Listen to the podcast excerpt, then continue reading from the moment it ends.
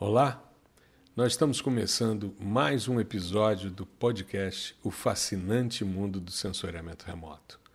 Esse é o nosso vigésimo episódio. É uma marca bastante interessante, porque começamos no dia 15 de janeiro a produzir semanalmente um episódio que tratasse sobre questões de sensoriamento remoto de forma mais ampla possível.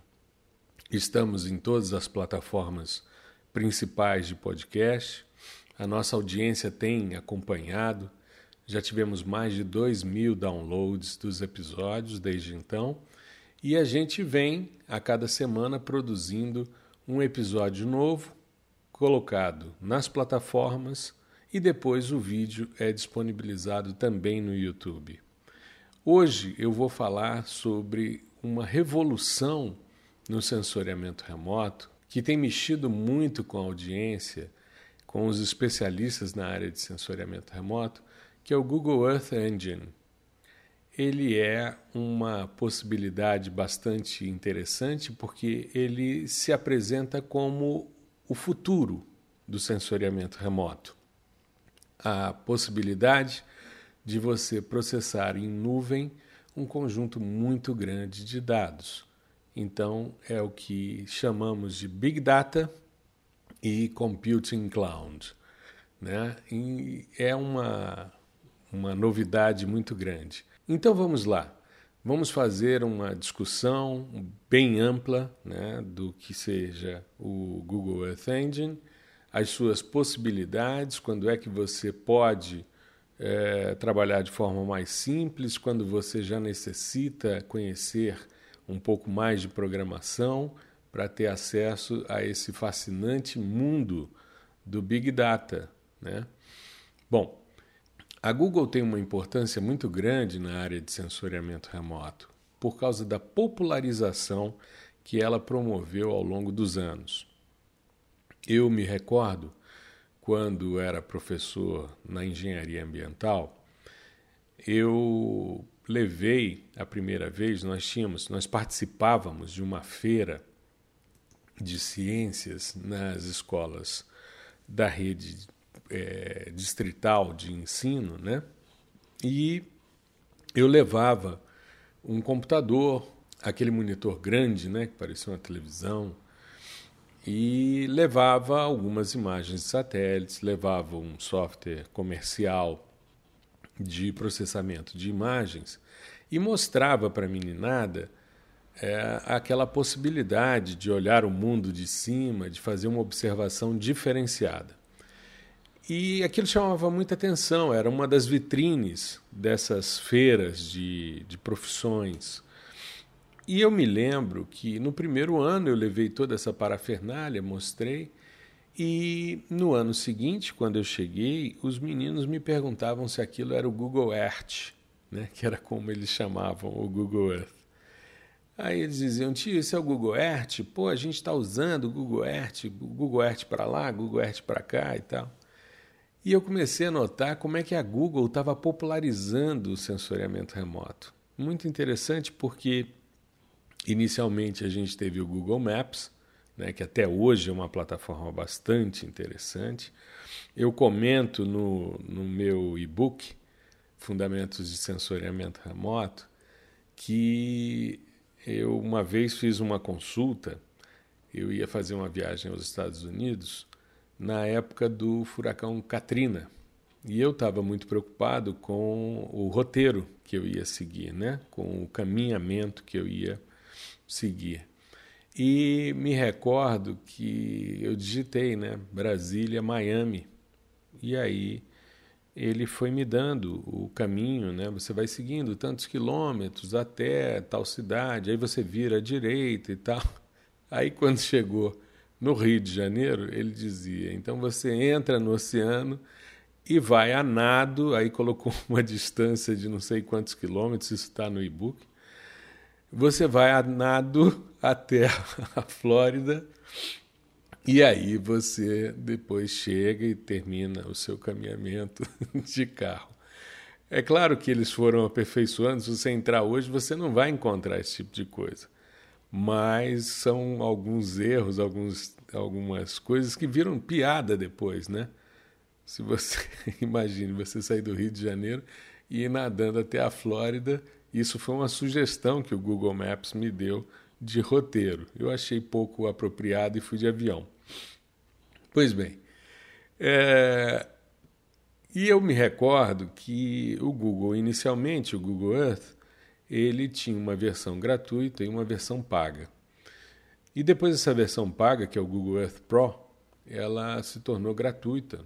E isso ampliou bastante, porque as pessoas começaram a encaminhar, por exemplo, o KMZ ou o KML das referências dos lugares. Então era comum você receber um convite para um churrasco e tinha lá o KMZ indicando onde seria, e aí você lançava aquilo no sistema e acabava tendo uma, uma visualização bastante eficiente de onde seria o seu churrasco. Pois bem, quando a gente começou a trabalhar então com o Google Earth, ele dava a possibilidade de você fazer alguns cálculos, né, alguns polígonos, enfim, ele já te dava uma série de possibilidades. Eu me recordo em 2015, no Simpósio Brasileiro de Sensoriamento Remoto que ocorreu em João Pessoa, a Google foi apresentar o Google Earth Engine. E me lembro, eu estava conversando com alguns amigos que eles iam se reunir para montar um, um, um consórcio, um grande grupo de universidades, de organizações não governamentais, enfim, empresas, para montar um projeto de mapeamento de uso e ocupação do solo. Esse projeto virou depois o MAP Biomas. E eu me recordo que, conversando com os colegas que trabalham na Caatinga, é, houve toda uma, uma análise, toda uma discussão sobre a utilização dessa plataforma que a Google estava apresentando lá no evento. Era uma possibilidade muito grande, porque além deles terem o conjunto de dados, eles terem os datasets e teriam toda a série Landsat disponível, o que daria para fazer uma, uma análise anual bastante generosa, né? principalmente a partir do Landsat 5, ou seja, de 84 para frente, daria para se fazer anualmente um mapeamento é, de uso e ocupação que utilizasse uma escala é, compatível com a resolução espacial do Landsat. Eles optaram para cartas de 1 para 250 mil e desenvolveram todo o sistema de classificação é, do uso e ocupação utilizando árvores de decisão, usando a plataforma. Eles contratavam o, a utilização de espaço em disco, né, que é assim que, que a Google tem o seu modelo de negócio. Né, o grande negócio ali é a utilização do espaço em, em nuvem né? E agilidade no processo, porque você pode gerar os assets e baixar com mais velocidade isso e disponibilizar isso em plataformas. E assim foi sendo feito. Depois eles partiram para uma classificação de aprendizado de máquina, né, de machine learning, usando o Random Forest, né, que são várias árvores de decisão e é bastante interessante. Uh, eu vou analisar um pouco, então, o sistema né, do, do Google Earth Engine usando a estrutura. Você entrando em earthengine.google.com, você vai entrar na página inicial. Tá? É importante que você tenha, para utilizar a maioria das funções de forma automática, que você tenha uma conta na Google, né? É, um, um Gmail, por exemplo. E para você utilizar a plataforma deles mais importante em termos de disponibilidade de dados, que é o Code Editor, aí você precisa fazer uma solicitação a eles para liberação. Então, quando você entra na plataforma do Google Earth Engine, ele vai apresentar para você a infraestrutura que a Google tem em nuvem. Então, tem um vídeo inicial que fala sobre essas potencialidades. Ele vai é, explicar como é que ele trabalha, ou seja, você entra com os datasets que ele te oferece, que são os dados de satélites, os dados geofísicos, enfim, é um conjunto bastante generoso de dados. Você entra com seus algoritmos ou então você utiliza os algoritmos dele para visualizações mais rápidas, para consultas mais expeditas, né? E aí você vai ter então o que eles chamam de aplicações de mundo real. Eles trazem uma sequência de dados temporais, o que te permite fazer uma análise aí é, superior a 35 anos de utilização do, do time-lapse deles. Eu já fiz alguns posts nas redes sociais mostrando a evolução temporal usando esse sistema time-lapse do Google Earth Engine. Nós temos aqui então as, os datasets, que são esses arquivos públicos que estão disponíveis, que são séries históricas bastante grandes, dependendo do tipo de sistema sensor. Eu vou detalhar um pouco daqui a pouquinho.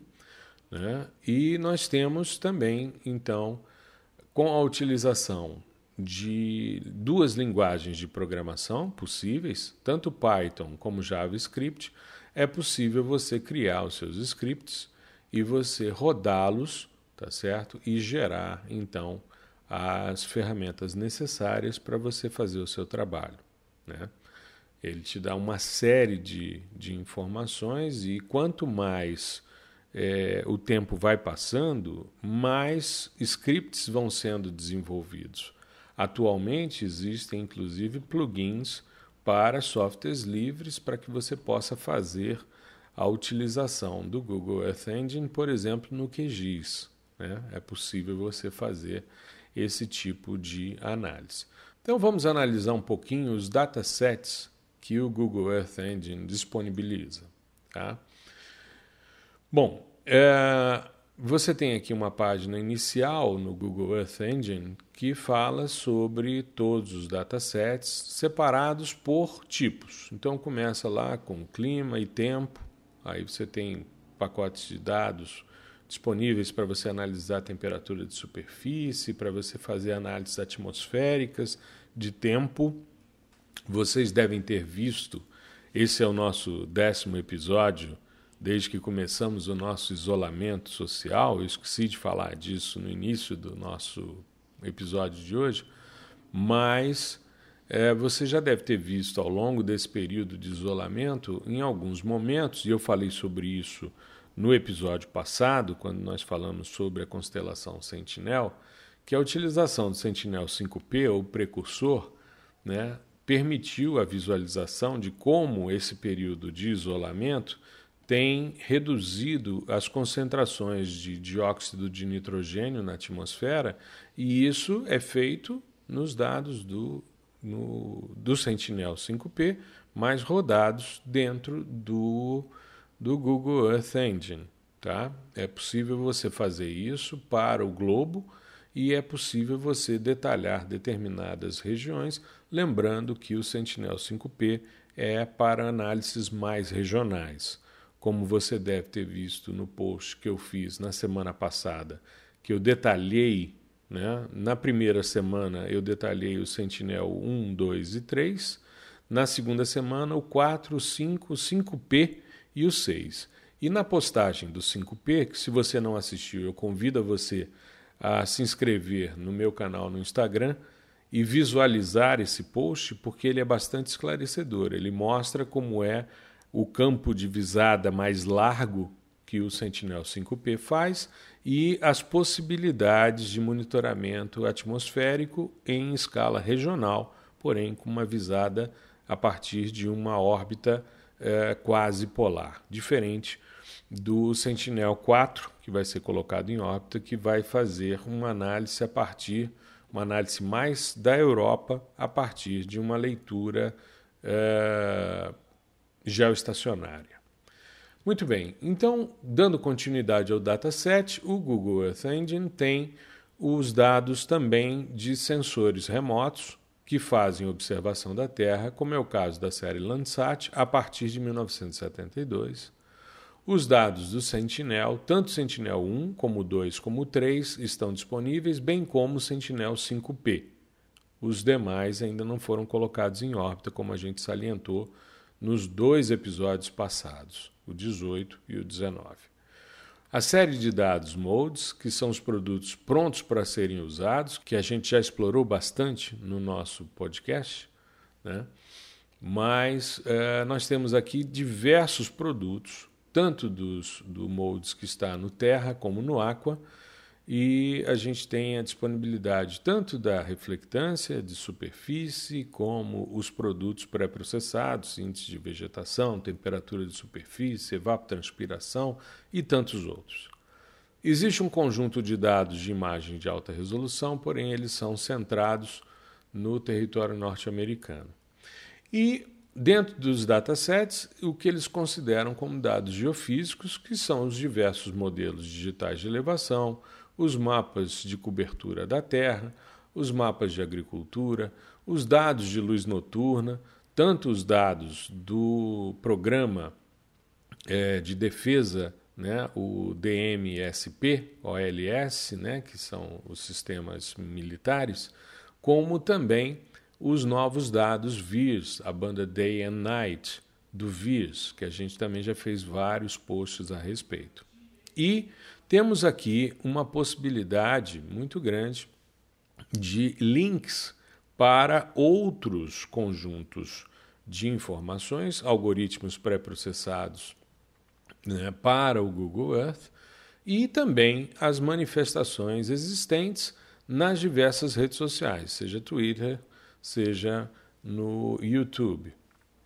E aí a gente tem então uma série de outros links né, sobre as relações com os programadores. E aí, claro, para cada dataset desse você tem os detalhamentos que são importantes de serem analisados. Né? Então, a gente tem aqui todos os datasets, né? pode fazer também uma pesquisa a partir de alguns tags, né? Uh, a gente tem aqui os dados de radiância do Aster também, que é uma, uma série histórica bastante interessante e com muita possibilidade de trabalho.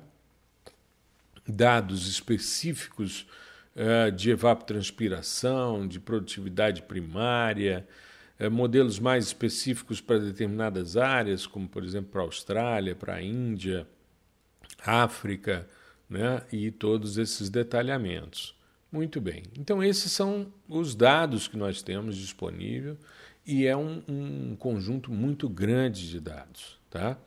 Os dados tanto da Agência Espacial Norte-Americana, né, a NASA, assim como a Agência Espacial Europeia. Aqui toda a série Sentinel que está em órbita está disponível de forma gratuita ali. Né? E a gente tem essa série generosa do Landsat, desde o Landsat 1 até o Landsat 8.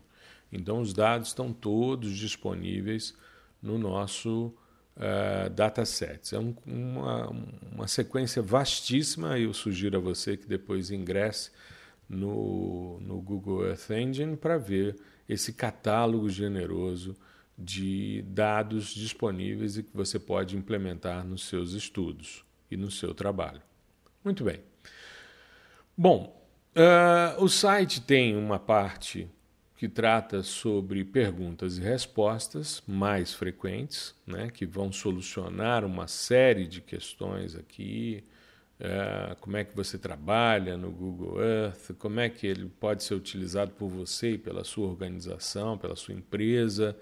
Uh, você precisa ter mais de uma conta no Google para fazer isso, né? como é que funciona, uh, se você precisa fazer uma requisição adicional para ter acesso ao catálogo, enfim, todas aquelas dúvidas que são complicadas, né? É, que muitas vezes a gente, quando está começando num sistema novo, não conhece, é, mas é interessante você entender até mesmo como citar né, o, o Google Earth. E aí eu indico a vocês uma publicação que é Gorelick e colaboradores, que está na Remote Sense of Environment, que é um artigo que explica o Google Earth Engine. É Google Earth Engine Planetary Scale é, Geospatial Analysis for Everyone.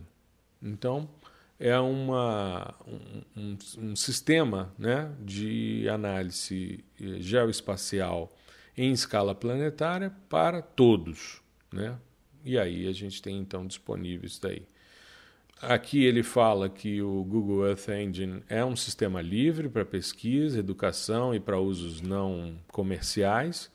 Para aplicações comerciais, eles oferecem planos de pagamento e pedem para entrar em detalhes. Né?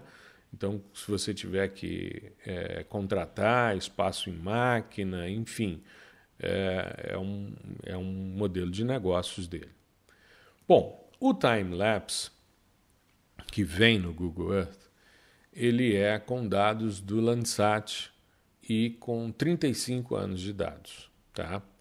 Quando você abre, ele entra já numa parte no Alasca para mostrar a retração de um glacial do Columbia Glacier, né? essa retração ao longo do tempo.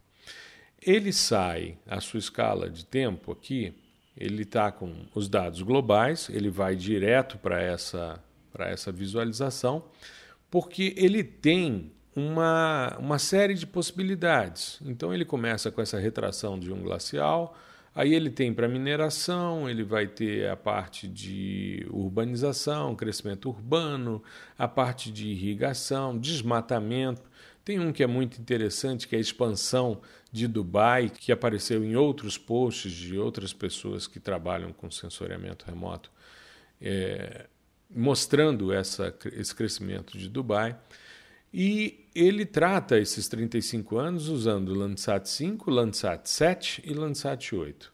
Tanto que nessa retração desse Columbia Glacier, você vê o, as falhas do processo do Scanline Corrector Off, né, que foi o problema que o Landsat 7 apresentou.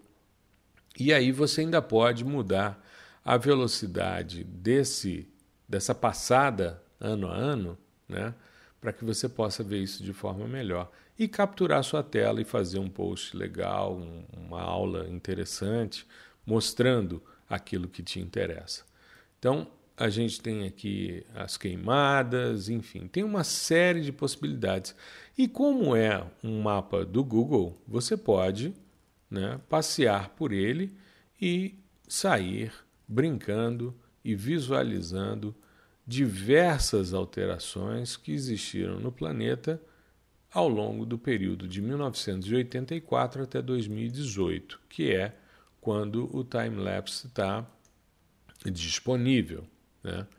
Então, é, quer ver uma questão de, de desmatamento, né? é interessante você só aguardar que ele renderize para que você tenha essa visualização. Depois, a plataforma nos traz os estudos de caso. Aí são trabalhos que foram feitos no âmbito do Earth Engine e que mostram uma série de possibilidades. Um estudo de caso que eu já comentei aqui no início do episódio é o processo do MAP Biomas. É um caso bastante é, exitoso, né? Mas aqui a gente tem a mudança global de cobertura de florestas, que é um estudo desenvolvido pela Universidade de Maryland, né, um grupo da Universidade de Maryland, usando o Google Earth Engine. Map of Life, né, que é um trabalho, que é um mapa interativo para você analisar unidades de conservação, verificar, uh, analisar os, os habitats né, existentes, enfim o Global Forest Watch, que é uma iniciativa do World Research Institute, né, que vai fazer também uma análise do monitoramento de florestas, né, tem todo um apelo nesse sentido. Um outro aqui de um grupo da Universidade de Minnesota que faz uma análise sobre habitats de tigres, né? Isso ele utiliza aqui vários lugares, enfim, para analisar essa questão na China, é, enfim, tem vários locais que, que, se faz essa análise. Um mapeamento de risco de malária, tá? que é de um grupo da Universidade da Califórnia, um grupo de saúde global, né? e um Collect Earth, que foi desenvolvido pela FAO, que é o braço das Nações Unidas para é, alimentação e agricultura. Aqui tem um outro estudo de caso que é o Global Surface Water, que é da Comissão Europeia, né, que utiliza também esses dados para esse fim. Enfim, são esses os estudos de caso. E aí a gente tem aqui o platform, né, a plataforma para a gente poder trabalhar com ela. Essa plataforma ela é uma plataforma de computação que foi desenvolvida uh, para ser utilizada a partir de scripts que são feitos tanto em Python como em JavaScript, como eu já comentei. O Code Editor é parte dessa plataforma. Como eu já disse, você precisa fazer um cadastro na sua conta Google para associar a ele. Né? Ele tem no, na sua estrutura de cabeçalho de um lado os datasets, depois os scripts e depois a gente tem uma parte em que a gente consegue é, inspecionar, verificar né, os valores obtidos para cada um daqueles datasets. Ainda dentro da plataforma existe o Explorer, que é um, uma, uma interface simples para que a gente tenha acesso aos dados. Você quer ver um determinado é, conjunto de dados, você pode visualizá-lo nessa estrutura. Tá? Ele tem uma, uma biblioteca de clientes, que são os scripts é, que já foram desenvolvidos aí para é, o, o, Google Earth Engine, né? mostrando é, potencialidades que você pode se apropriar e utilizar. Né? Muito bem. Vamos detalhar um pouquinho o Code Editor para depois a gente poder encerrar essa nossa avaliação é, de forma bastante sucinta do que é o Google Earth Engine. Ainda tem aqui uma parte de blog, tá? onde as pessoas se manifestam e fazem uma série de, de considerações a respeito dos temas que estão sendo discutidos. Por exemplo, a questão do monitoramento dos dados do Sentinel-5P, do sensor Tropome, para monitorar a qualidade do ar, né, uma série de discussões, eventos que estão envolvidos, enfim, você tem aqui discussões dentro desse blog e que vale a pena segui-lo também nas redes sociais. Como eu falei, Twitter, tem o Facebook, né, você pode seguir essa, essas discussões, porque aí você vai tendo acesso ao que está sendo é, assunto no momento na discussão. Bom, o Code Editor ele precisa é, que você esteja logado, né? então você precisa estar na sua conta do Google, já aprovado por eles. E aí você tem, então, no canto superior esquerdo, você tem a parte dos scripts, os documentos e os assets. Né? Os assets são as, é, os processamentos que já foram feitos e que estão disponíveis para que você possa utilizá-los. Chama atenção para um detalhe, que é o fato de que quando você faz os seus scripts ou quando você gera um processamento, o dado vai para a sua conta no Google Drive.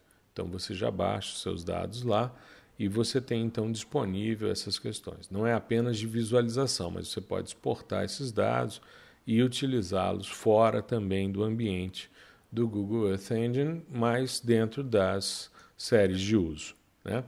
Então aqui nós temos todos os datasets que estão disponíveis, né? eles estão aqui codificados. Se você tiver dúvidas de como utilizar o dataset, você pode vir no Explorer e verificar se aquele dataset atende à sua expectativa e ele vai descrever para você tudo que tem ali dentro do dataset. Eu vou usar só um exemplo. Você tem aqui um Search Plates and Datasets. eu vou colocar Sentinel 5P só para a gente ter a visualização dos dados que estão disponíveis. No caso, vou pegar aqui os dados de é, dióxido de nitrogênio, que é o que está sendo discutido na, na mídia, né? essa redução do, do dióxido de nitrogênio.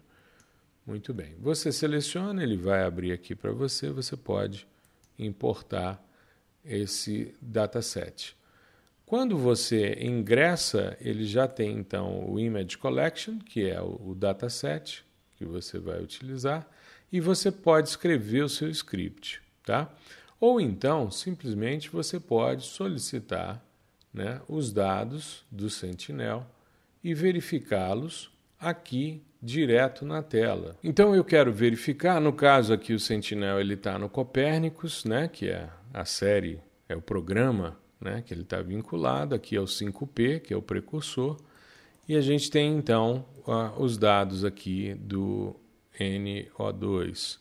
Então eu vou carregá-lo, você seleciona então o conjunto de dados que te interessa, entra o script, você tem um filtro temporal que você vai colocar o período que você quer trabalhar, depois os valores mínimos e máximos de escala. Aí é interessante você conhecer o dataset, né, o conjunto de dados, para saber ele varia de quanto até quanto, qual é a sensibilidade. E você coloca também o centro do seu mapa, nesse caso é uma análise mais regional, mas você sempre tem que se lembrar que é primeiro a longitude, depois a latitude. Aí você vai aproximando, dando zoom e verificando a região que te interessa. Se você quiser saber a respeito de uma determinada localidade, ao clicar aqui no inspetor, né, no inspector, você vai ter um cursor e ele vai te dar a coordenada do ponto, a escala que você tem para o pixel nessa visualização em tela e o valor que você está tendo aqui de concentração. Né? Aí você vai analisar o seu dado. Então, o Google Earth ele te permite fazer uma verificação é, bastante interessante com relação a isso.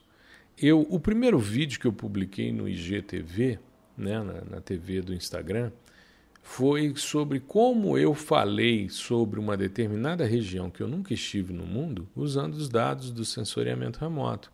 E era uma matéria para um jornal que eu tinha que falar sobre uma região na Etiópia, que é o lugar mais quente do mundo, Dalol, é uma cratera.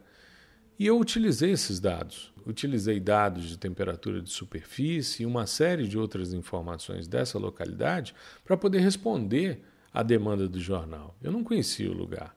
Eu pedi a eles uma meia hora para me, é, me passar qual era o lugar para eu poder me localizar. Então, me localizei usando o Google Maps. Depois, eu fui para lá e fui verificar e fiz análise de temperatura, de dia e de noite, enfim, para poder falar um pouco sobre a localidade. Então, o mundo está disponível no seu computador. O fascinante mundo do sensoriamento remoto está disponível para você no Google Earth Engine. Se você precisar ou se você quiser avançar, aí você precisa ter uma expertise na programação, tá certo? E aí vai te facilitar a vida. Mas como eu mostrei, além de existir uma biblioteca de usuários, você tem também é, vários scripts já existentes para você fazer essas consultas mais rápidas e avaliar. Então é um sistema que, para mim, é a inovação, é o futuro do sensoriamento remoto, é caminharmos cada vez mais para uma disponibilidade de dados é, maior né, e uma utilização desses dados é, de forma mais eficiente, de forma mais é, efetiva, para que a gente possa discutir as questões com mais tranquilidade. Eu queria agradecer a sua audiência, é, avisar, né, como avisei na semana passada, que agora a gente está na Deezer também, né, nessa plataforma de podcast além das demais que já são vinculadas desde o início. Agradecer ao seu prestígio ao nosso trabalho, os comentários que são sempre muito generosos. É, lembrar que hoje, na segunda-feira, a gente sempre coloca uma caixinha de sugestões no Instagram para que você possa é, fazer as suas sugestões de tema e, na medida do possível, esse tema é um tema que foi sugerido pela audiência em vários momentos, por isso, nada melhor do que a gente pegar um tema que é muito solicitado, que é muito indicado e colocar numa data importante, como o vigésimo episódio do podcast O Fascinante Mundo do Sensoriamento Remoto. Eu espero que você tenha uma boa semana, eu espero que você esteja bem, com saúde, você e os seus familiares. Se possível, fique em casa para a gente vencer essa pandemia e sairmos mais fortes do que ingressamos. Se cuide, um grande abraço.